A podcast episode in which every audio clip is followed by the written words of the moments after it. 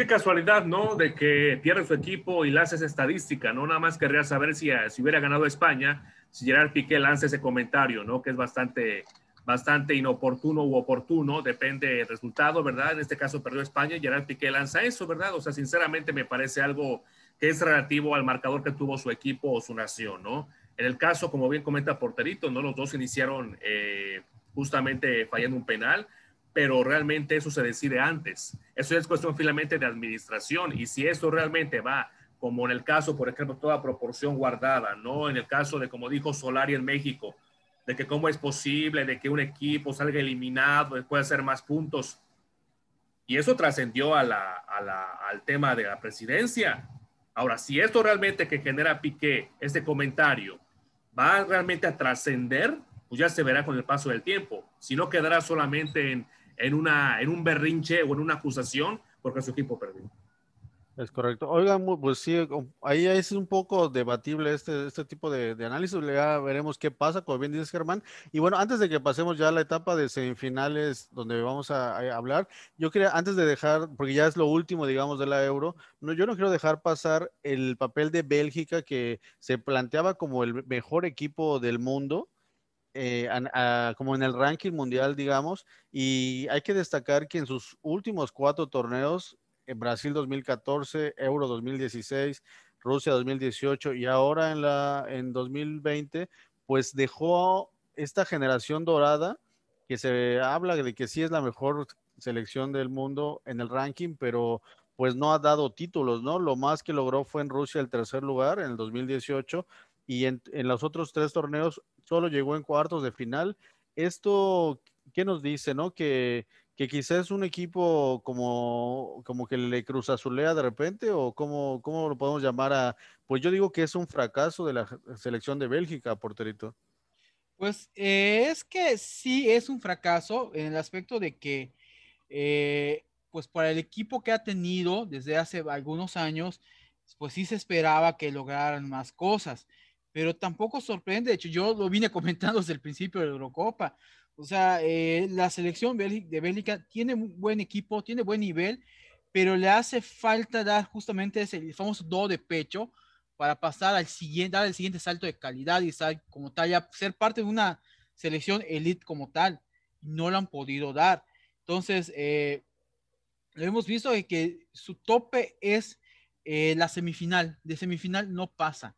Que esto pues lo vimos con Rusia. Y como ya bien mencionaste, en la Eurocopa anterior, eh, en las dos copas, eh, en la Eurocopa anterior también llegó a cuartos de final, en el Mundial 2014 también llegó a cuartos de final, entonces no le está dando el nivel a Bélgica en ese aspecto. Se puede discutir por qué. Juego de conjunto, eh, nerviosismo en la instancia definitiva, etcétera, etcétera, etcétera. Puede ser muchas otras cosas. Pero pues el punto es que por plantel, por nombres, sí ha quedado de ver Bélgica aunque también hay que decirlo, se topó en esta parte en una selección que ya que viene ahora sí que más, eh, más encumbrada en el aspecto de que pues lleva una racha positiva de bastantes partidos, una selección que está saliendo de una muy mala época, que es Italia, y que quiere eh, ahora sí que resurgir de sus cenizas, básicamente. Entonces, ese es el muro con el que se tomó Bélgica y que no pudo superarlo. Germán, yo siento que para esta Eurocopa son dos factores muy importantes, ¿no? Primero que se enfrentó a Italia, que vino a ser el mejor equipo hasta el momento en cuanto a selección se refiere, en materia de ofensiva, en materia también de medio campo, de defensiva, y se enfrentó a una Italia que le propuso un juego y tal vez a lo mejor malamente, e históricamente Bélgica siempre se ha caracterizado más por ser defensivo y luego hacer el contragolpe. Esta vez jugó a lo mismo y no le salió porque enfrente tenía una Italia que sabe perfectamente atacar. Esa fue una razón. Segunda razón, la historia Bien dice Porterito, la historia no le favorece a Bélgica para llegar ni siquiera a finales. Es un equipo a nivel de selección y se demostró que tenga la selección que tenga para llegar cuartos o hasta incluso incluso a un tema de semifinales. Es lo que más. ¿Por qué? Porque no, efectivamente, no ha sabido, no ha encontrado, así como toda proporción, ¿verdad? México, el famoso quinto partido, Bélgica ni siquiera ha sabido llegar a ese, a ese partido de la gran final que, que inclusive puede disputar por el campeonato por ganar la final. O sea, y aquí vemos un tema de, fracaso, no tanto fracaso como tal, porque finalmente llegó a donde siempre ha llegado, o incluso más, pero por la generación que tiene, por la generación que se esperaba, a lo mejor sí fue una decepción. Tal vez no fue un fracaso como tal, pero sí fue una decepción, porque se pensaba que incluso podría superar otras selecciones que históricamente han llegado a finales de por sí, como una Italia, como Inglaterra. Pero con esta selección de Bélgica me parece que no es un fracaso como tal, simplemente se ha quedado donde más ha llegado, pero sí es una decepción por la generación que se creía podría dar ese golpe de salto para su nación. Es correcto. Porterito, seguimos entonces con la ya el, camino un poco de Dinamarca, ¿no? Y cómo llega Inglaterra, que vemos que Inglaterra, pues con Ucrania no tuvo tanta, tanta competencia, pero ya en este partido que se llevó a cabo el día de hoy, pues vimos que, estuvieron, o sea, realmente pudo ganar el que fuera y, lo destacado es esto de, por ejemplo, Harry Kane que falla el penal y que tiene la suerte que Schmeichel, que es el, recordamos, el hijo de, de, este Schmeichel, del padre, que, que también hizo historia en esta selección, pero tuvo la suerte de que le cayó el rebote y realmente pues ahí es como que los dioses del fútbol favorecen a la potencia, ¿no? Porque realmente Dinamarca empezó con esto de Eriksen, fue como se convirtió en el caballo negro del torneo y realmente tuvo para ganarle a, Inglaterra, pero la suerte le, sonríe a, Inglaterra, pero también hay que mencionarle que mencionar que Sterling es yo creo que el jugador número 10 de Inglaterra es el que está en un gran momento, estuvo marcando diferencia durante todo el partido, hasta en los tiempos extras, mostrando una gran condición física. Y pues yo creo que, que sí es un poco tal vez injusto para Dinamarca, dieron un gran esfuerzo, un partido muy disputado, pero pues sí, Inglaterra tuvo la suerte de, de, este gol, porque realmente lo más justo creo era que se hubieran ido a penales y que pues ya en penales, como sabemos, es un volado, pero bueno, al final gana Inglaterra pero, ¿cómo viste este partido, este porterito? Pues bueno, eh, realmente lo que te puedo decir es que el partido fue bastante parejo. De hecho, yo siento que los daneses tuvieron en varios momentos la oportunidad de quedarse con el juego, al punto de que vimos que ellos se fueron al frente con un golazo, que hasta para eso le rompieron la racha a Pickford, que no había recibido goles en toda la Eurocopa y que recibió su primer tanto. Y pues hay que decirlo, eh, la suerte le está sonriendo a Inglaterra porque lograron empatar por un autogol en, ese, en ese aspecto. Entonces, eh, Inglaterra pues sí estuvo peleando, pero Dinamarca tuvo, mucho, tuvo muchos méritos como para haber sido el que lograra pasar a la final. Ahora bien, hay que decir, los daneses han ido de menos a más en esta Eurocopa, pero pues ese menos igual ha sido jugando bien sus dos primeros partidos que pierde ante Finlandia y me parece que el otro fue ante Bélgica, no ando mal. Bueno, esos primeros partidos que pierde, pues realmente no jugó mal Dinamarca. Solamente le faltó concretar, pero ya el factor Eriksen ha pesado para que este equipo pues eh, vaya creciendo y dé grandes partidos. Ahora bien, para mí, en el caso de Inglaterra, quienes han los puntos fuertes de este equipo han sido Pickford en la portería, que se ha vuelto una garantía, hay que decirlo. O sea, todos pensamos que era el menos malo de los porteros ingleses y aquí pues ha callado bocas, no solo en su propio país, sino en general a los aficionados del fútbol. En la defensa siento a mi gusto que el mejor defensa ha sido Walker por parte de los ingleses, salvo una mejor opinión por allá. Y siento que en la delantera, pues entre Starling, Raheem Sterling y Henry, Harry Kane son los que han dado, han llevado todo el peso del equipo inglés y han, ahora sí que han logrado, eh, ¿cómo, cómo, decirlo? Han, han, logrado este, materializar todo su estilo de juego. Y punto aparte, ahí hay que decirlo, para el técnico inglés, para el para Southgate, que hay que decirlo, Southgate viene con una espinita. Si ahí recordarán, fue el que falló el penal en las semifinales de la Eurocopa del 96 ante Alemania, que le impidió a Inglaterra llegar a la gran final. Entonces, llegaba a esta semifinal con, eh, con esta espinita y hay que decirlo, desde que tomó el, la selección inglesa, eh, este Sudgate, si no me falla la memoria, fue en 2016, ha tenido buenos resultados con Inglaterra. Entonces aquí vemos que también es el resultado de un proceso que se le ha dado, que, que se le ha dado confianza, que han creído en ellos los propios ingleses, la propia federación, la propia afición. Y eso lo hemos visto en que fueron semifinalistas en la Eurocopa pasada y en el Mundial pasado. Entonces aquí tienen la gran oportunidad de su historia para ganar su segundo título internacional en su segunda final de la historia. Entonces los, los ingleses están más que motivados y, y debido a este factor yo considero que son ligeros favoritos sobre Italia para la final. Que ahí te, ahí te hablamos sobre eso. Ok, porterito. Germán, ¿tú cómo viste esta semifinal y cómo crees que llegue Inglaterra a esta final frente a Italia? Sí, antes que nada, Gareth Southgate llegó el 30 de noviembre de 2016 al conjunto inglés. Eso habla también de ya varios años de, de, confianza y de dirección a un proceso que cualquier entrenador le gustaría tener a esta generación dorada y de jóvenes, ¿no? A nivel, a nivel selección. Entonces lo está demostrando Gareth Southgate que, pues, ¿qué, ¿qué, entrenador no mataría en el sentido figurado por una selección de este calibre, ¿no? Y lo está demostrando con una selección de, de Inglaterra. Ahí sí voy a, a a diferir un poquito con el porterito en el, en el caso de la posesión de la pelota. Bueno, Inglaterra tuvo 58 y, Dinamarca tuvo 42. Aunque puede parecer algo similar, pues realmente es la diferencia en cuanto a lo que tú produces en el terreno de juego. Si bien es cierto, decía porterito con un autogol, sí, pero para meter un autogol tienes que atacar. Para meter un autogol tienes que saber cómo utilizar las bandas. Y efectivamente, yo sí coincido con, con Jorge Luis de que Sterling para mí ha sido la bujía realmente de este cuadro, ¿no? Si tenemos a un Embolo Canté, como lo he comentado en Francia, tenemos a, la Doku en Bélgica, que lo demostró ante Italia, pues Sterling es, el, es la bujía principal, es el todoterreno de, de Inglaterra que ha tenido parte fundamental y ha ayudado mucho a Henry Kane realmente a lucir en la parte de la delantera, ¿no? Entonces me parece que Sterling ha tenido algo fundamental que si bien, si logra coronarse eh, Inglaterra, para mí Sterling estaría candidateando muy seguramente para ser el mejor jugador del torneo o incluso del equipo propiamente, ¿no? Ahora, si bien el tema de Dinamarca, sin nada que reprocharle, Dinamarca hizo más de lo que se esperaba, un equipo muy noble, un equipo realmente que propuso hasta donde pudo. Efectivamente, Finlandia y Bélgica fueron sus dos primeras derrotas, porterito.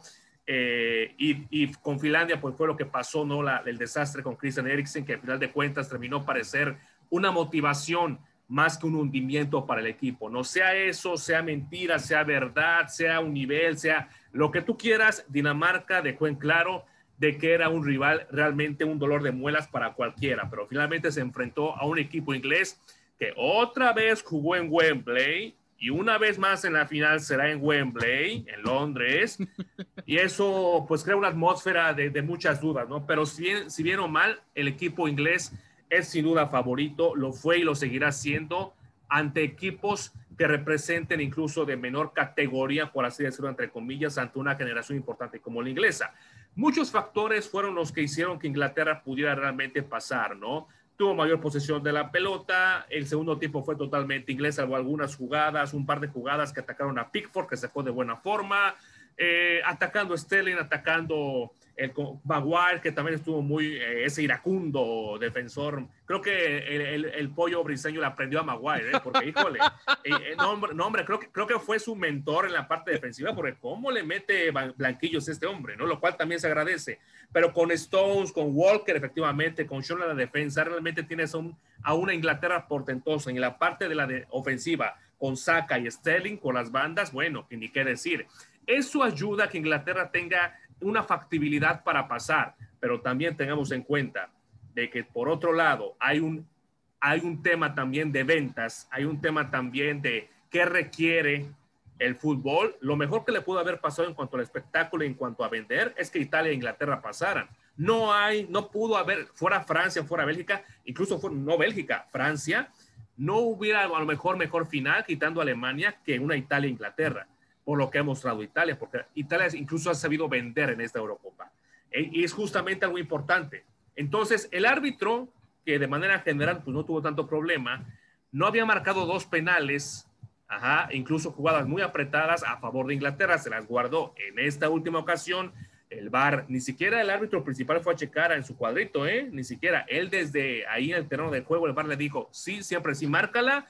Por un tema de que pues el VAR dijo que sí era, por un tema también de un empujoncito para que Inglaterra pasara. El chiste aquí es que finalmente la pelota entra donde tiene la portería más cerca. Y finalmente Inglaterra fue el que atacó, Dinamarca hizo lo que pudo y por la final es una, final que, se esperaba tanto en el tema futbolístico como también en un tema de negocio. ojo, yo por ejemplo, yo no soy del paso Inglaterra, al contrario, me parece bueno, nada digo que pues Dinamarca durante el partido sí mostró cosas que también le pudieron haber dado mérito para pasar a la final. Nada más es lo que quiero aclarar. Pero sí, es una final bastante, ahora sí que eh, mercadológica, eh, esperada, y pues la verdad son dos equipos que han mostrado buen fútbol, entonces creo que va a ser algo bastante entretenido. Es correcto. Sí, ya un poco analizando ya de cara a la final y viendo un poco, analizando el cuadro de Inglaterra y viendo por lo que ha mostrado, lo que hay que mencionar que hubo cambios a partir del minuto 60, ¿no? Esto habla de que realmente el equipo de Inglaterra tiene una banca muy buena que hasta sorprende, ¿no? Por ejemplo, jugadores como Rashford, como Trippier, Trippier entró de cambio, este, no sé por qué Jadon Sancho no está jugando, Oden entró de cambio, o sea, en banca el equipo de Inglaterra tiene jugadores de gran calidad que hoy los vimos, hoy entraron y realmente Inglaterra siguió manteniendo el mismo nivel y la misma calidad de, fútbol, pero ya se enfrentaron a Dinamarca, que creo que su, su debilidad fue que no tuvieron a un jugador de media cancha hacia adelante con las características, por ejemplo, de Sterling o como ahora se van a enfrentar a Italia con un jugador como Insigne, que es un jugador que, que les puede causar mucha complicación a jugadores como Maguire, que sí, son muy buenos en el fútbol aéreo, pero si se les pone un jugador habilidoso, creo que ahí es donde pueden tener ciertos problemas porque son jugadores muy altos y que no son tan buenos en las piernas. Entonces creo que eso es lo que se le va a complicar a Inglaterra, enfrentar a jugadores tan habilidosos como los sí los tiene Inglaterra. Y un dato que les quiero compartir que me enteré y que se me hace muy bueno, que creo que eso es lo que va a ayudar, creo, a Italia a que, a que, le, a que puedan ganarle a Inglaterra, es que yo no sabía que estos jugadores Insigne, Berratti, Inmóvil, desde el 2011 están jugando juntos, ¿no? Ellos les tocó ascender al Pescara en el 2011-2012 y, que ahora es la delantera titular de, la selección de Italia, ¿no? Eso se me hace muy impresionante porque imagínate, el Pescara en el 2011, no, no creo que no se imaginaba que tenía a los tres, bueno, no delanteros, no porque Berratti es media cancha, pero a Insigne, a Immobile, a los dos delanteros más talentosos de la actual Italia estaban con ellos, ¿no? En ese entonces, ¿no? Entonces creo que estos lazos afectivos y vemos que en Italia muestran un gran equipo, vemos que han causado mucha controversia y mucha, muchos datos o muchas opiniones de cómo cantan su himno nacional. Se ve un equipo muy unido, que, bueno, hablaremos más adelante ahorita en la Copa América, que también vemos que Argentina se ve que hay un grupo como que están muy unidos. Esta, estas cosas, digamos, sentimentales o algo más de que se vea que hay un grupo que está unido, creo que eso se refleja en la cancha y creo que Italia se ha visto así todo el torneo y creo que esto puede ser la diferencia frente a Inglaterra, que sabemos que son jugadores un poco más fríos y que, como bien, como dije hace un momento, ¿no? Jugadores como Insigne y esta asociación que tiene con el Chiro Inmóvil, creo que les puede complicar un poco el partido, porterito. Pues sí, eh, hay, hay que decirlo de que, pues bueno, sí pesa mucho el factor de cuánto tiempo llevan jugando los jugadores, pero en este caso estamos hablando de tres delanteros en particular o tres eh, eh, ofensivos en particular, eh, y que pues bueno, aunque han coincidido en la selección, no necesariamente todo este tiempo han jugado juntos. Cosa contraria con Inglaterra, que aunque desde 2016 está este proyecto actual, pues de las convocatorias han sido consistentes y hay un mayor estilo de juego. Lo que puede ayudar mucho a Italia es que desde que llegó Mancini, pues él no solamente ha tratado de renovar al equipo, sino que ha igual mantenido, tratado de mantener una continuidad. Entonces, pues bueno, creo que ese factor más la racha positiva en la que anda Italia les puede, les puede ayudar bastante bien. Y ojo, y otro dato, eh, Italia, pues en este momento está con la consigna de limpiar su nombre, porque hay que decirlo, desde el subcampeón, desde el campeonato del mundo de 2006 en, Alemania, Copa Mundial, Inglaterra, eh, Italia en los mundiales, eh, no ha pasado de primera ronda en Sudáfrica, Brasil, en Rusia ni siquiera clasificó, y en la Eurocopa, pues bueno, fueron subcampeones en 2012 llegaron a cuartos de final en la anterior. Y pues bueno, como que eran los únicos resultados posibles que han, que han mantenido Italia con su nombre. Pero fuera de eso, ha tenido muy malos momentos Italia. Y entonces ahorita la, esta final se presta igual como la oportunidad para que ellos puedan... Eh, eh, ahora sí que ahora sí que reverdecer sus laureles en ese aspecto.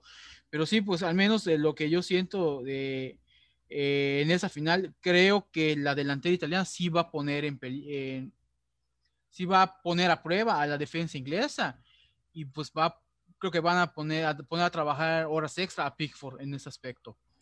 Porque igual, aquí otra cosa que estamos viendo es que están un poco invertidos los papeles. Eh, Italia está jugando más ofensivo y Inglaterra es la que está jugando como defensivamente ahorita. Ah, es, un dato importante. Ah, antes de pasar contigo, Germán, te quiero dar otro dato para escuchar tu opinión. Y bueno, yo creo que estoy, no sé, no, no, no oculto que apoyo a Italia, ¿no? Entonces, les voy a dar otro dato, ¿no? Esta pareja de Bonucci y Chiellini, que son la defensa central, pues igual, ¿no? Bonucci terminando el partido frente a España, porque ahí también hay que recordar que Italia viene de, de dejar en el camino a Bélgica y a España, ¿no? Entonces, Bonucci, terminando el partido frente a España, él comentó que él dijo que él fue su partido más difícil que ha jugado en su carrera, ¿no? Este partido que, que tuvieron contra España. Y como dato ahí que les doy como un asterisco, que José Mourinho en algún momento puso y dijo, ¿no? Los señores Bonucci y Chiellini podrían ir a la Universidad de Harvard y dar clases sobre cómo ser un defensa central. Entonces, quiero ver a Harry Kane enfrentando a Bonucci y a Chiellini, ¿no? Y a Sterling, ¿no? Quiero ver, a ver si van a poder con esta defensa que, creo que es de lo mejor que se ha visto en la Eurocopa. Pues es parte del atractivo de este, de este partido, ¿no? Porque por un lado, a pesar de que tienes a, una Italia que si bien, como dices, 2011, jugadores que, que, se conocen muy bien, bueno, pues eso se tendrá que ver reflejado en la cancha, porque también tiene que ver un tema también de acoplamiento, de estrategia del entrenador, pero también como dice, jugadores que incluso cerrando los ojos se conocen. Si eso es verdad, si eso le funciona a Italia, lo tendrán que reflejar en Wembley, Londres, Inglaterra, desde el minuto 1 hasta el minuto 90, y si no es que se van a la larga. Ojalá por Italia que se sientan muy bien, que sepan estudiar muy bien el rival y sobre todo que se sientan con confianza ellos y ya tienen mucho tiempo de conocerse, tanto la parte delantera como la parte defensiva, para poder frenar a una Inglaterra muy desequilibrante, muy rápida, como ya lo comenté con Saka y con Sterling, ¿no? Y bueno, vamos a ver realmente esto porque lo han comentado muy bien, ¿no? El tema de estadística, el tema también de lo que podemos ver, pero me parece que hay un jugador que es pieza fundamental para Italia, que lo hemos comentado,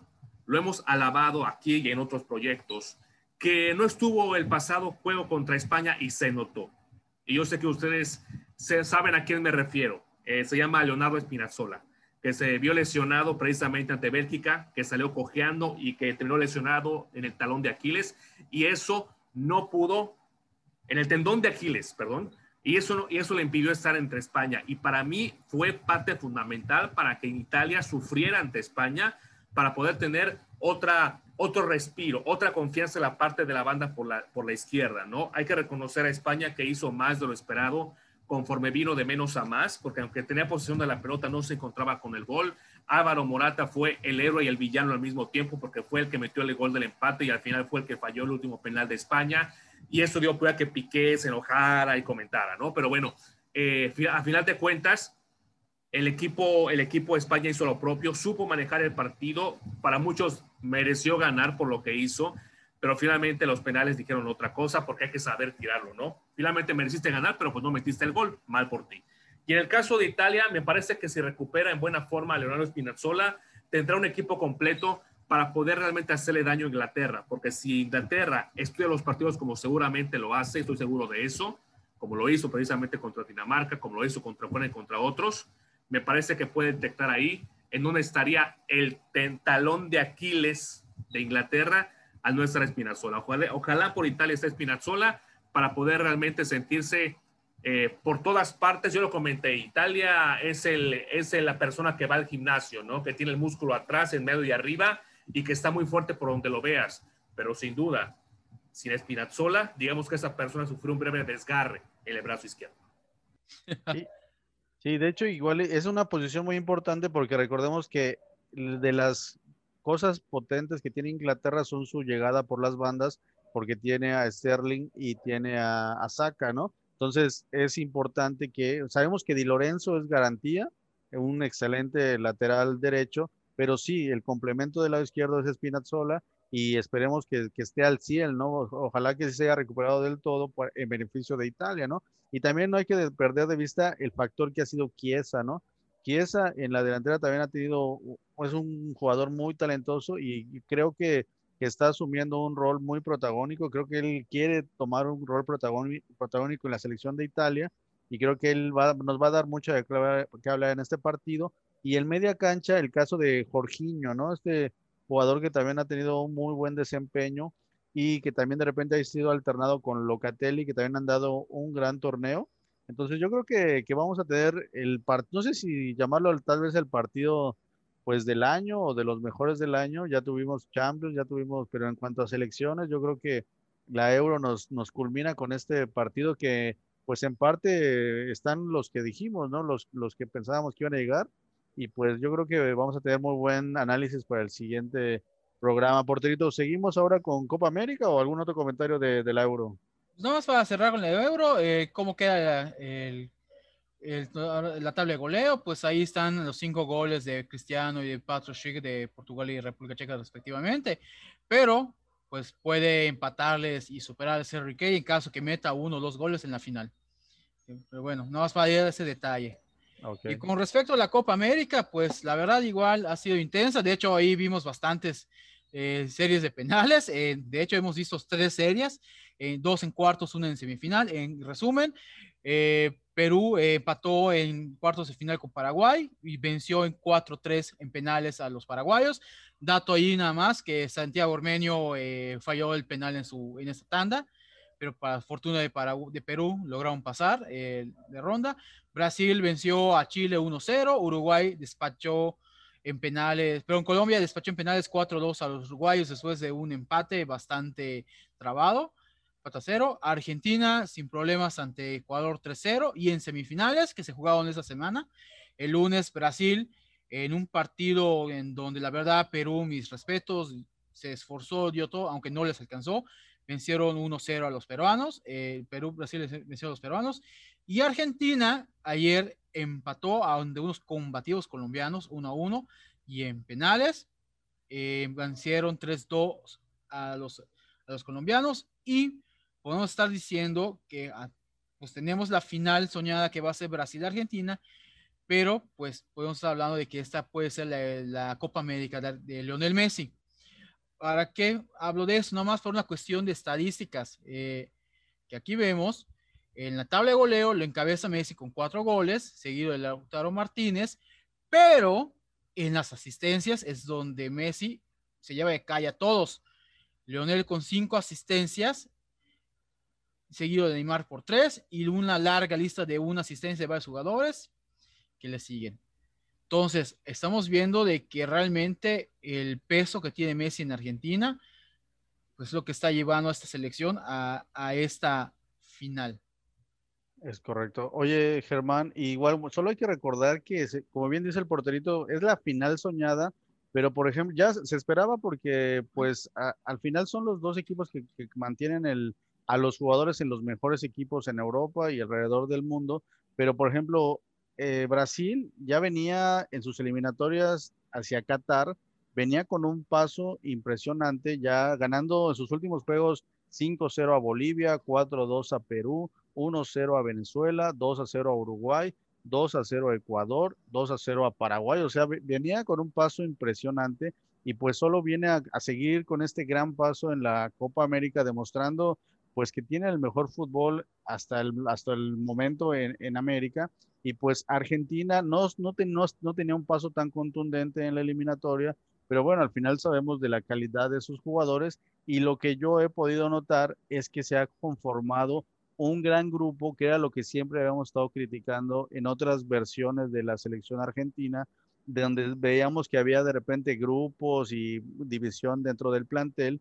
Y bueno, mi Papu Gómez, que, que, yo le he estado tanto seguimiento y es de mis jugadores preferidos, veo que en redes sociales siempre él comparte el buen ambiente que se vive en la selección argentina y creo que eso es una parte vital y que a veces no mencionamos en, en este tipo de análisis, donde nos vamos a los números y a las estadísticas, lo importante que son los grupos, el, el buen ambiente que debe haber en un grupo.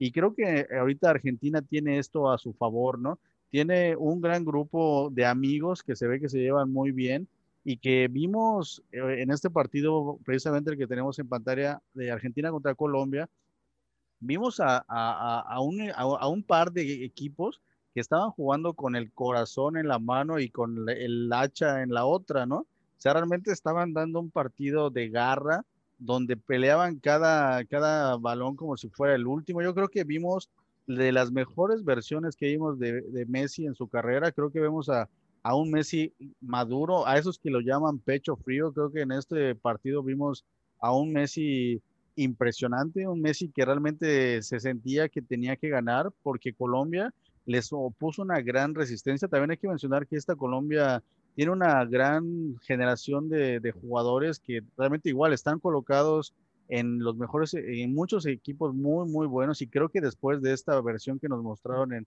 en esta Copa América, creo que van a brincar a mejores clubes porque Edwin Cardona, Miguel Borja, Jerry Mina, realmente estaban dando un partidazo, creo que es de los mejores partidos que se ha visto a lo largo del año y, y pues para esta final yo creo que, que si vemos a, a, esta versión de Argentina y a Messi poniéndose realmente, como bien dice, con estas estadísticas de cinco goles, cuatro asistencias, o sea, y con esta pasión que se está viendo, cómo lo está jugando, cómo lo está disfrutando, creo que, Argentina tiene este, este paso a su favor y, y pues el, el, en Brasil tienen este, esta estadística de que vienen ganando todo, pero quizás no los veo tan motivados como sí veo a Argentina. ¿Tú cómo los ves, Germán?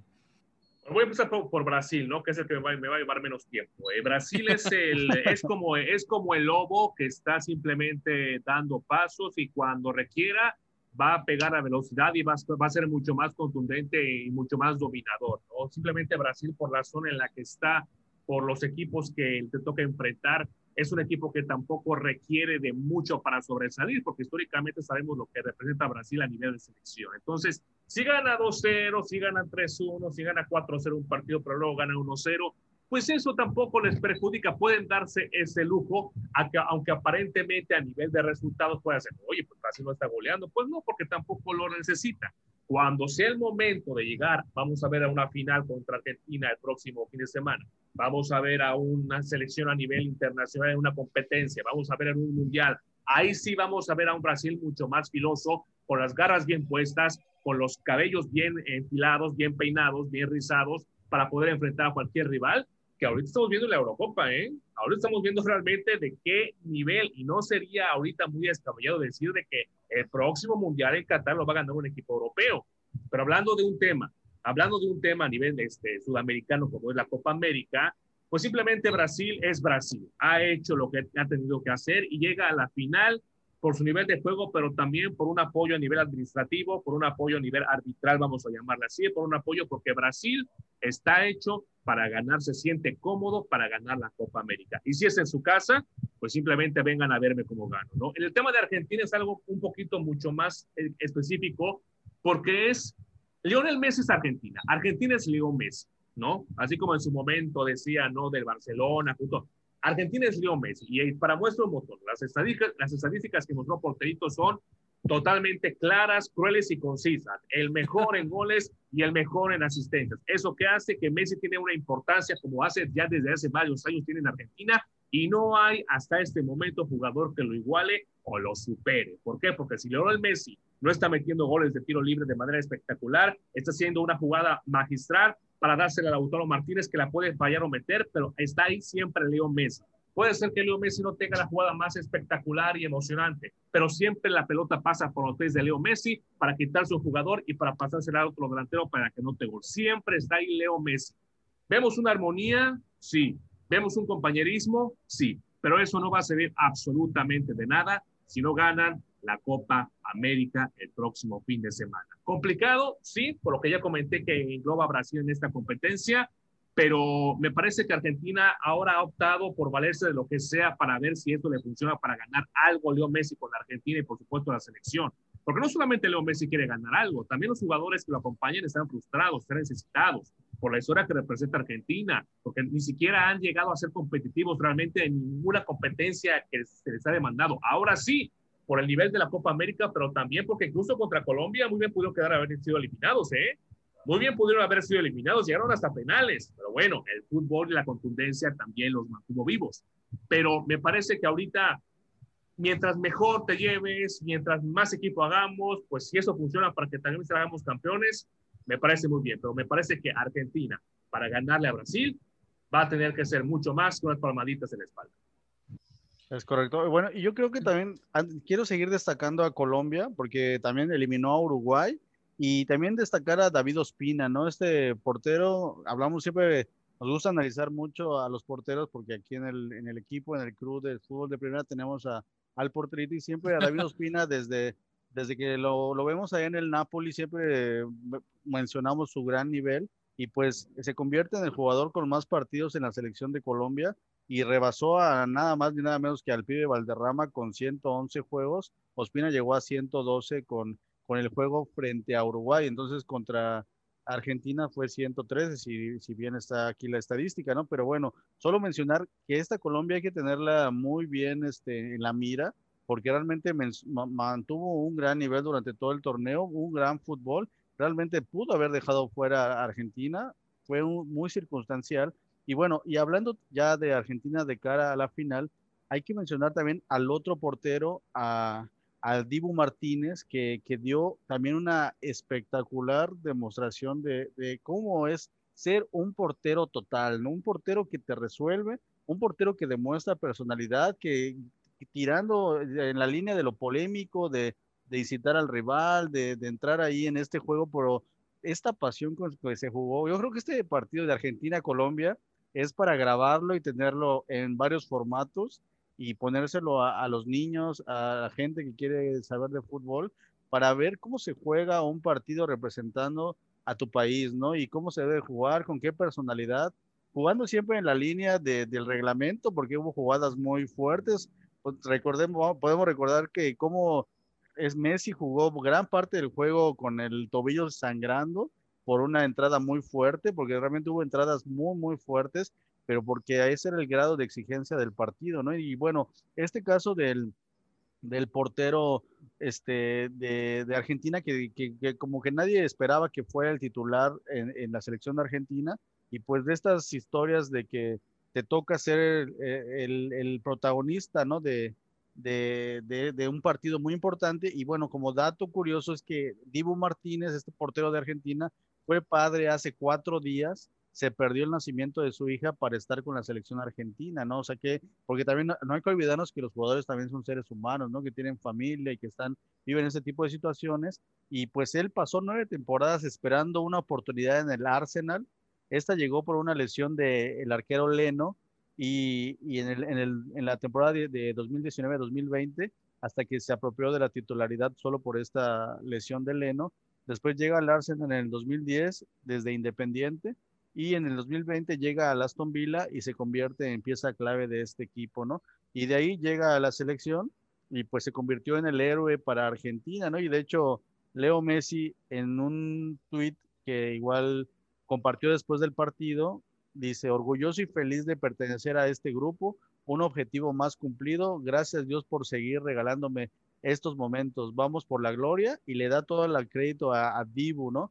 Dibu sin palabras, te lo mereces, bestia, ¿no? Vemos la importancia que le da a su portero que lo sintió como, yo creo que eso es lo que debe, lo que extraña de repente Messi, ¿no? Tener jugadores que también compartan la responsabilidad de, llevar el equipo en hombros y creo que se sintió muy bien acobijado con este arquero que demostró una gran personalidad y, un, y un, gran desempeño. Porterito, ¿qué opinas de tanto de Ospina, de con que ya rompió este récord del pibe Valderrama y de este Divo Martínez, que de repente nadie hablaba de él, ¿no? Esta, la portería de la selección argentina como que se la estaban peleando varios y de repente él está de titular y demuestra una gran capacidad y un gran corazón para la selección argentina. Pues bueno, ¿qué te puedo decir? Eh, la verdad, todos esperaban que Armani fuese el titular. Él había sido el titular habitual en las eliminatorias, pero hay que hay un dato. Los dos últimos juegos eliminatorios antes de la Copa América contra Chile y contra Colombia, Martínez fue el titular. Y Scaloni algo vio en él en esos juegos que le dio la oportunidad. Comenzó la Copa, la Copa América con él en el primer partido y con él siguió. Armani solamente jugó la última jornada en la selección argentina. Los cuartos y semifinales, eh, Martínez ha sido el portero y se ha mostrado muy solvente en, en el marco de la Argentina. Y de hecho hay que, hay que decirlo. Una de las cosas que hemos visto de Argentina en otros los últimos torneos internacionales donde ha estado, sobre todo en la Copa del Mundo pasada, es que tenía problemas con la portería. Incluso por ahí hasta errores del arquero fueron, fueron a parar en los marcadores, sobre todo en el, juego contra Francia y contra Islandia, si no me falla la memoria en el, partido, el Mundial pasado. Entonces Martínez, eh, como dices, ha, tenido la oportunidad, la ha aprovechado y está mostrando el nivel y siento que eso pues le puede dar mucha confianza a la Argentina para enfrentar a Brasil, porque al final se sienten seguros en el fondo. Bueno, el caso de Diego Ospina, pues qué te puedo decir, es un portero que ya lleva una buena, una buena carrera, eh, ahora sí una carrera prolongada y que la verdad ha sido un portero de, ahora sí que de garantía para Colombia. Entonces, no me sorprende que siga acá jugando y que incluso pueda eh, seguir eh, sumando más partidos, más minutos con Colombia y pueda seguir y pueda llegar al siguiente mundial sin problemas, porque está mostrando el nivel para eso. Ahora bien, en cuanto a esas elecciones, yo lo único que me preguntaría, eh, yo tengo dos preguntas nada más. En el caso de Argentina, si por algo Argentina pierde la final contra Brasil, ¿va a ser nuevamente culpa de Messi? y la segunda, en el caso de Colombia, Colombia hubiese llegado a esa instancia o hubiese logrado superar a Argentina con un James James Rodríguez, por ejemplo, que es otra de las cosas que se criticó de que no lo convocaron y que estaba peleando de que también debía haber convocado. Digo, ¿creen que James Rodríguez pudieron haber, pudo haber aportado a esta selección? Yo creo que sí. Germán. Claro, o sea, siempre el jugador de la calidad de James podría ser siempre quien aporte y quien pueda hacer la diferencia, ¿no? Por, lo, por la historia que ha tenido a pesar de su no tan corta, pero tampoco tan, tan larga edad, ¿no?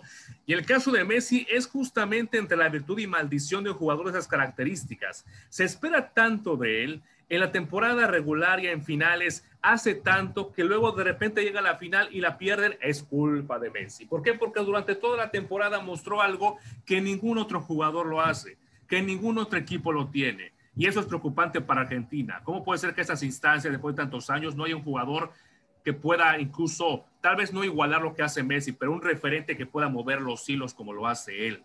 Con sus características, con sus defectos, con sus virtudes. Pero ¿cómo puede ser posible que todavía Argentina tenga Messi dependencia a tal nivel que todavía tanto derrotas como triunfos se le recriminen o se le alaben a Messi? Ya no puede ser posible eso. Claro, obviamente, si pierde Messi va a depender de mucho lo que van a hacer. ¿Sabes cómo lo van a marcar los brasileños? Y los brasileños tienen un talento muy bueno para jugar pero a Brasil hay que atacarlo. A Brasil en los 70s, 80s nadie lo atacaba y por eso hacía lo que hacía con Pelé y compañía. Ahorita ya se le ataca, pero tienen que atacarlo porque Brasil da miedo. Brasil impone con solamente el nombre pero si no lo atacas y te vas para atrás, porque si tienes miedo a que te ataquen un contragolpe, te va a meter goles de todas maneras por el equipo talentoso que tiene. Messi tiene que ser parte fundamental, no porque tenga esa responsabilidad, sino porque esa responsabilidad él mismo lo ha asumido, es su naturaleza, es su ADN, y sí, sea injusto o no injusto, si gana Argentina,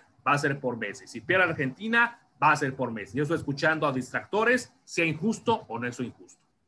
Es correcto. Lo que quizá es cierto es que yo dudo mucho que podamos ver a un Messi en próximas emisiones de la Euro o en si es que llega al Mundial en esta versión y creo que esta final yo creo que es la oportunidad de ver a un Messi en su en una de sus mejores versiones quizá y creo que, que va a ser una gran oportunidad de disfrutarlo, ¿no? Y ver a Neymar, ¿no? Que Neymar hemos visto que también ha tomado rol protagónico en la selección de Brasil, entonces creo que es un, va a ser un gran partido. Vamos a tener este fin de semana, tanto con la final de la Euro como con la final de, de la Copa América, dos partidos de, de lo mejor, dos finales de, de, Copa del Mundo, ¿no? De, un nivel importante. Y ya solo para terminar ya con, con la Copa América, solo mencionar que Gabriel Jesús, que hay que recordar que tuvo una entrada durísima sobre Eugenio Mena, lateral de Chile, que juega en el Racing, no lo está suspendido dos partidos después de esa entrada brutal que tuvo, entonces no van a tener a este jugador Gabriel Jesús. Creo que es la única baja, todos los dos equipos llegan completos y, pues bueno, no vamos a ver de, qué manera pues, pues se enfrentan este juego, ¿no? vamos a estar muy pendientes. No sé si hay algún comentario más de esto, sino ya para pasar a la selección mexicana, porterito. Pues no, de, a comentar eso de que, pues bueno, ya tenemos la final, que se va a jugar el próximo sábado y el viernes se juega el, partido por el tercer y cuarto puesto entre Perú y Colombia. Y pues bueno, para ir rápido con la selección, eh, lo que tenemos es que la semana pasada la selección sub-23, disfrazada por cuestiones de compromisos comerciales, fue a jugar como la mayor con un incomodísimo Gerardo Tata Martino en el banco, teniendo a Jimmy Lozano a un lado, y bueno, pues esta selección mayor, que es a su 23, le ganó 3-0 a Panamá. Una Panamá que no traía nada, en donde anotaron Diego Laines, César Montes, Henry Martín. Y para que creo que al día siguiente, a los dos días, se confirmara por medio de la, del Comité Olímpico Mexicano, que pues básicamente esa era la selección olímpica. ¿Qué opinas de esto, Germán?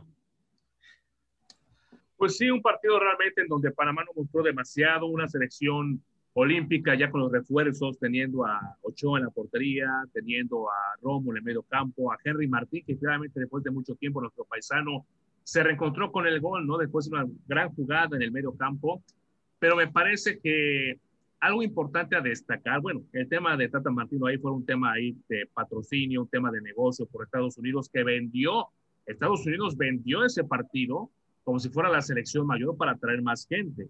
Y eso hizo que el equipo de, de la Preolímpica tuviera que tener a Tata Martino ahí como parte de un compromiso totalmente de negocio, ¿no? Pero al menos algo bueno es que Jimmy Lozano fue la persona que tomó la batuta, lo veíamos ahí con los audífonos, con los auxiliares y demás. Realmente fue el que tomó eso y a Tata Martino ahí pues parecía el niño regañado de la escuela, ¿no? Que estaba viendo a, viendo a, a Jimmy Lozano diciendo, a, ver, a ver si aprendo algo de ti, no le decía. Pero bueno, finalmente entre peras o manzanas, la selección hizo realmente lo que tenía que hacer previo a su encuentro, ya su viaje a, tierras a tierras niponas, pero algo muy importante es eso, el funcionamiento. ¿Cómo se han acoplado? Laines es el que realmente ha marcado la diferencia en cuanto a rapidez, en cuanto a contundencia, porque si no mete goles, eh, realmente es desequilibrante para hacer asistencias, ¿no? Y qué decir de Ochoa. Yo destaco sobre todo ese mensaje que lanzaron tanto Guillermo Ochoa antes del partido como HH ante, ante Nigeria, el hecho de recordar a la gente de que no grite porque puede traer muchas consecuencias, no más allá de los del partido que, bueno, se puede ganar o perder, más allá de un funcionamiento que realmente es benéfico notarlo para bien. Eh, el resultado de la gente, la respuesta de la gente ante el último aviso que puede hacer antes del silbatazo del árbitro y poder realmente corresponder a ese aviso de los capitanes, los referentes, Ochoa y HH respectivamente, me parece que dentro de los partidos malos que podemos encontrar y un funcionamiento de México, es para destacar el no haber hecho el grito homofóbico. Es correcto. Bueno, ya solo para recordar a la gente que pues ya, ya tenemos a la selección que va a ir a Tokio, ahora sí ya están los refuerzos y toda la, gente que va a ir, y pues solo recordarles que de porteros está Jurado, Malagón, Ochoa, defensas está Angulo, Loroña, Montes, Mora, Luis Romo, Sánchez, Vázquez, En la media cancha está Eric Aguirre, el Piojo Alvarado, Angulo, Antuna, Beltrán, Córdoba, Esquivel, Laines, Rodríguez y en la delantera se quedaron eh, Aguirre, Henry Martín y Alexis Vega, ¿no? Ya son la, los que se van a ir a Tokio. No sé si estemos de acuerdo con los que van o, no, no sabemos si están de acuerdo ustedes. Joven, ¿se quedaron los que se tenían que quedar o ustedes están en desacuerdo con alguien de estos personajes? Pues yo en mi caso, eh, pues creo que sí están quienes deben estar. Nomás me cuestioné un poco a Ochoa en la, en la portería como referente, como refuerzo, pero bueno, al final es una decisión técnica. Eh, se bajó de la forma más elegante, por decirlo de una manera, a JJ Macías, que al parecer era el que iba a ir, pero bueno, se lesionó y el juego coincidió con que se fue al Getafe, entonces lo bajaron de la forma más elegante posible. Entonces yo creo que no pongo peros en esta convocatoria. Eh, la verdad, es, luce bien el equipo. No sé realmente si esté como para traer una medalla, pero al menos se ve competitivo el equipo y se está respetando en la medida de lo posible el proceso que ha tenido Jimmy Lozano. Germán. Hay que ser conscientes de la selección que tenemos, pero también hay que ser conscientes de la selección que tenemos enfrente, ¿no? Tenemos al, al, actual anfitrión, tendremos también a Francia, que es sin duda la favorita, junto con Guignac, Tibón y otros y compañía. Me parece que México para muchos lo dan como que puede traer una medalla. No lo, no se atreven a decir como campeón, pero sí dicen, esta selección está para medallista. ¿Cuál? No se sabe pero es una selección muy buena, considero, es una selección muy competitiva que tiene jugadores muy desequilibrantes que compiten en cualquier nivel, como Alexis Vega. En la parte de la delantera está, por supuesto, eh, otro jugador importante, está eh, Laines que puede desequilibrar, pero también está el Beltrán, que también ha demostrado ser un jugador que, con mucho dinamismo, que no se ha dado mucha actividad en Chivas por cuestión de gusto de Bucetich, pero que ha mostrado en los últimos juegos de preparación que puede ser ese jugador revulsivo, ¿no? Toda proporción guardada por un Chucky Lozano, pero Beltrán es ese que maneja los hilos en el medio campo. Y qué decir, ojalá realmente para mí, este, el fútbol es de presentes y el presente no le favorece a Henry Martínez la realidad. Yo no lo veo como un jugador que pueda hacer la gran diferencia, como un refuerzo como tal en la selección, no, no lo veo. Ojalá le vaya muy bien. Primero por ser de México, seleccionado. Segundo por ser incluso nuestro paisano, ¿por qué no darle esa patadita de la buena suerte al yucateco, conocido también, por supuesto, por nosotros? Pero creo que esto que es de presente, me parece que Martín no se escucha así tan rimbombante como el mejor refuerzo en la parte delantera, aunque tiene jugadores muy buenos que lo podrían acompañar. En la parte de medio campo, Romo, bueno, está un buen momento ese muchacho, el michoacano, pero esperemos que realmente se logre acoplar a lo que el Jimmy quiere y sin duda a lo que los compañeros también esperan de él. Y lo echó en la portería, como dice Porterito, ¿no?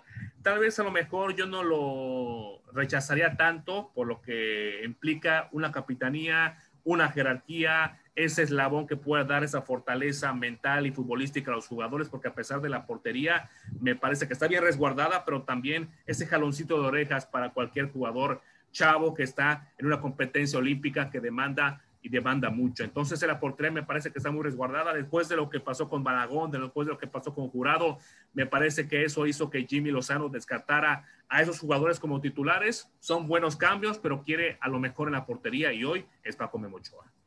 Es correcto. Bueno, yo creo que independientemente de que quiero que le vaya bien a la selección mexicana, yo creo que como ha sido en otras ocasiones, sirva de escaparate para que estos jugadores, varios de ellos se queden en Europa, que llamen la atención de, equipos como el Ajax, como, como equipos de allá de Holanda, quizá de Italia, que, que sea un escaparate para que jugadores que, que tienen mucho talento como Johan Vázquez, como Sebastián Córdoba, Alexis Vega, en general yo creo que todos tienen la, la, el potencial porque eh, han demostrado un buen nivel acá en la Liga MX en México, pero creo que tienen bastante, pues, madera, ¿no? Creo que lo peor que podrían hacer sería quedarse más tiempo, porque como Antuna lo ha dicho, ¿no? Él tiene ganas de regresar a, Europa porque él conoce la diferencia que hay allá y que el, el, crecimiento que van a tener, que lo hemos visto en jugadores como el Chucky Lozano, como Laines, como el Tecatito, ¿no? Que tenían un buen nivel, pero apenas se van a Europa, pues lo mejoran, ¿no? Porque allá pues lo agarran más en serio esto de ser futbolistas, ¿no? Entonces yo creo que, que espero que, que, que, así lo vean estos jugadores y que vean que, se pueden ir, ¿no? Se pueden ir a crecer a, y de repente pues ya estar en equipos de, de, de, allá en Europa y que creo que, que pues Laines es un gran ejemplo, el Chucky Lozano, ¿no? Que apenas se fueron y pues ahora ya están en cotizados como última nota que salió, ¿no? Que al parecer Chucky Lozano está valorado igual que Cristiano, ¿no? Entonces, pues creo que si lo ven desde ese punto económico, creo que les conviene a todos y pues nos conviene a, a, al mundo del fútbol en México, ¿no? Podemos estar hablando de que ya haya más jugadores en un mejor nivel allá en Europa y pues esperemos que les vaya muy bien, ¿no? Y bueno, ya yo creo que ya para terminar también jugó la otra selección contra Nigeria, ¿no? Pero contra una Nigeria sí. medio como que no era, no era Nigeria, no era Nigeria, era la Nigeria B. Exactamente, eh, no, no tenían jugadores como Simen, que lo vimos en el Napoli, y Wobby del Everton, y Leanacho del Leicester, Nidi del Leicester City también, o sea, jugadores que juegan en Europa en equipos buenos no estaban en esa selección, eran de la Liga de Nigeria, ¿no? Sí, y bueno, de esa manera, de alguna forma tenían que hacer que debute bien Funes Mori. es correcto. O sea, digo, no jugó mal, eso que Nique no jugó mal, eh, hay que decirlo, pero pues ante todas las críticas y la presión mediática porque si debía convocarlo o no, pues creo que fue el mejor escaparate para que él debute y agarre confianza para lo que va a ser la Copa Oro. Entonces, siento que ahí sí fue este de esos partidos de que sirven para solucionar ciertos, eh, ahora sí que ciertos incendios momentáneos. El bomberazo. Bomberazo. Ok. Germán, un comentario de este partido molero. No, bueno, sin duda alguna, lo destacable es lo de Rogelio Funes Mori, primero porque ya hizo su debut oficial, segundo porque ya hizo gol realmente al minuto 5, pero todo vino de una Nigeria inoperante de una Nigeria que si bien comentamos que no presentó lo mejor que puede mostrar un equipo nigeriano, fuertes, altos, bastante roñosos al momento de disputar una pelota, este equipo nigeriano B lo que hizo fue más una obra teatral mala, ¿no? Vimos también jugadores que se quedaban tirados cinco minutos cuando ni siquiera la pelota estaba cerca de ellos, reclamándole al árbitro, como recurso final ante una falta, ante una pobreza futbolística que no supieron defender, en cinco minutos llevaban ya dos goles, uno de HH Herrera y otro de Funes Mori. Y terminó siendo un equipo que tampoco tuvo mucha posesión en la pelota al momento de atacar, sin idea, era puro pelotazo improvisado y tan improvisado como su director técnico, porque el director técnico de la selección A de Nigeria es un alemán y ahí estaba un nigeriano, ¿no? Un nigeriano que ni siquiera estaba en la lista, obviamente, el tema de aplicaciones y demás, estaba el alemán, porque es el que mejor conocía a esos jugadores jóvenes que entraron en la selección B de Nigeria. Ese, ese proceso, ¿no? Así como más o menos de Tata con el Lozano y demás, prácticamente fue algo similar a lo que hizo Nigeria. Entonces realmente fue un equipo que no se esperaba como Nigeria que realmente pueda competir. Destacarlo de México porque hizo lo que hizo, jugadores que realmente estaban a disposición de, del Tata Martino y sin duda la demostración de un 9 como Rogelio Funes Mori es que lo mejor que vi en el partido es que vimos a un 9 como si hubiera sido ya un 9 desde hace un año, desde hace seis meses con la selección. Se le veía tranquilo, se le veía pacífico al momento de recibir la pelota, con asistencias, con un gol que muy bien la pudo haber fallado al sentirse nervioso en un equipo nuevo y demás. Tuvo el temple, ese temple goleador para meter la pelota, eso es lo que tenía que hacer. Con sus compañeros se unió muy bien, lo decía Tata Martino, ¿no? De que él ha entendido muy bien mi forma de juego, ha entendido muy bien lo que quiero los compañeros lo han recibido muy bien. De todo lo que vimos en el partido del pasado fin de semana, es lo que más destaco, Rogelio Funes Mori. Muchas gracias, compañeros. Pues sí, ¿no? Ante Nigeria, ante este Nigeria, pues yo creo que si hago una reta yo, igual y les empatamos uno a uno, ¿no? Pero bueno, ya con eso estamos preparados para la Copa ahora. Porterito, ya un último comentario para despedirnos. Pues de que aún nos quedan muchos temas para hablar, pero bueno, siempre se nos acaba el tiempo. Pero sí, de este último partido, lo positivo es eso de que, independientemente de la calidad, de la dudosa calidad del equipo nigeriano, pues sirvió para que Funes Mori pueda tener confianza. O sea, limpiar, quitarse ahora sí que cualquier tipo de nerviosismo que pudiese haber, cualquier crítica que le pudiese perjudicar, le ha servido esto para entrar bien en la selección y de verdad, como mexicano que ya es, porque pues, hay que decirlo, ya es un naturalizado mexicano y es un ciudadano mexicano más, le deseamos mucho éxito en la Copa Oro y que pues aporte todo lo que pueda aportar a la selección mexicana. Y solo una última pregunta, ¿será que la Federación Nigeriana y la Mexicana tendrán los mismos asesores? Digo. Pues lo dejamos ahí en el tintero, porterito. Germán, una despedida, por favor. No, un gustazo como siempre compartir este pantalla con ustedes, compañeros. Un agradecimiento a la gente que nos sintoniza, nos sintonizó y nos sintonizará a lo largo de los programas próximamente. Nada más para recalcar, la próxima Copa Oro estará empezando el próximo 10 de julio. En México enfrentará a Trinidad y Tobago, que venció a la Guyana a la Guyana francesa el penaltis el próximo 10 de julio a las 9 de la noche, hora del centro de México. Luego México estará enfrentando ante a Curazao eh, en Cotton Bowl de Dallas, Texas, el 14 de julio a las 8.30 de la noche.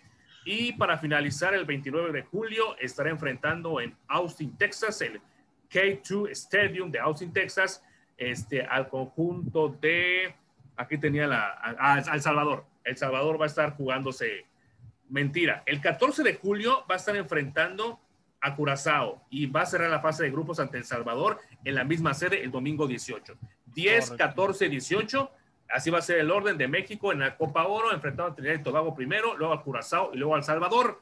Esperando, ojalá, como dice Porterito, que tengan una buena competencia, que hagan lo que tengan que hacer, que no hagan en provocaciones, porque luego esos tipos de partidos y sobre todo equipos que no tienen mayor nivel futbolístico terminan por recursos muy bajos y más en esta zona. Así que ojalá que México se dedique a jugar que pelee el lugar que tiene la CONCACAF y bueno, tiene las de ganar porque incluso Estados Unidos no va con sus titulares, así que vamos a ver realmente de qué color sale más correr porque aún así perdiendo México es un fracaso, perdiendo, pongan ustedes contra Estados Unidos, contra ese equipo de, los United, perdiendo, va a ser terrible. Así que un fuerte abrazo, Carlos, un fuerte abrazo, Porterito, a la gente que los ve, un fuerte abrazo, nos vemos el próximo miércoles. Muchas gracias, compañeros. muchas gracias. Y pues sí, realmente partidos muy atractivos. Realmente no voy a perder ninguno de ellos después del nivel que vimos en la Euro y de la Copa América, creo que vamos a, dar unos 10 pasos para atrás para ver este tipo de juegos. Pero bueno, es lo que va a haber y pues vamos a tratar de, ver que la selección pues mejore su funcionamiento y que, que, hagan lo que tienen que hacer, ¿no? Que es ganar, llegar a la final y, y, pues es lo que tienen que hacer ante el nivel que hay en esta zona, ¿no? Pero bueno, les agradezco compañeros, muchas gracias por esta emisión. luego, no, no, te preocupes, luego viene el torneo olímpico, ahí se recupera el nivel. Ah, bueno, ya, con eso me, y con que ya empiezan las, ligas, hay que recordar que ya van a, a regresar el 22 de julio, el 22, ya, el femenil antes y el varonil el 22. Es correcto, entonces ya vamos a estar más tranquilos porque vamos a poder un poco ver un nivel de fútbol. Pero bueno, gracias compañeros, gracias a la gente de 69 Opichan Radio, la gente de Teleplay Sureste. Muchas gracias por esta emisión de Fútbol de Primera. Les damos un agradecimiento y pues estén pendientes de los contenidos de Fútbol de Primera. Muchas gracias. Se despide aquí su su compañero y amigo Carlos Vega. Gracias, porterito. Gracias, Germán. Estamos pendientes.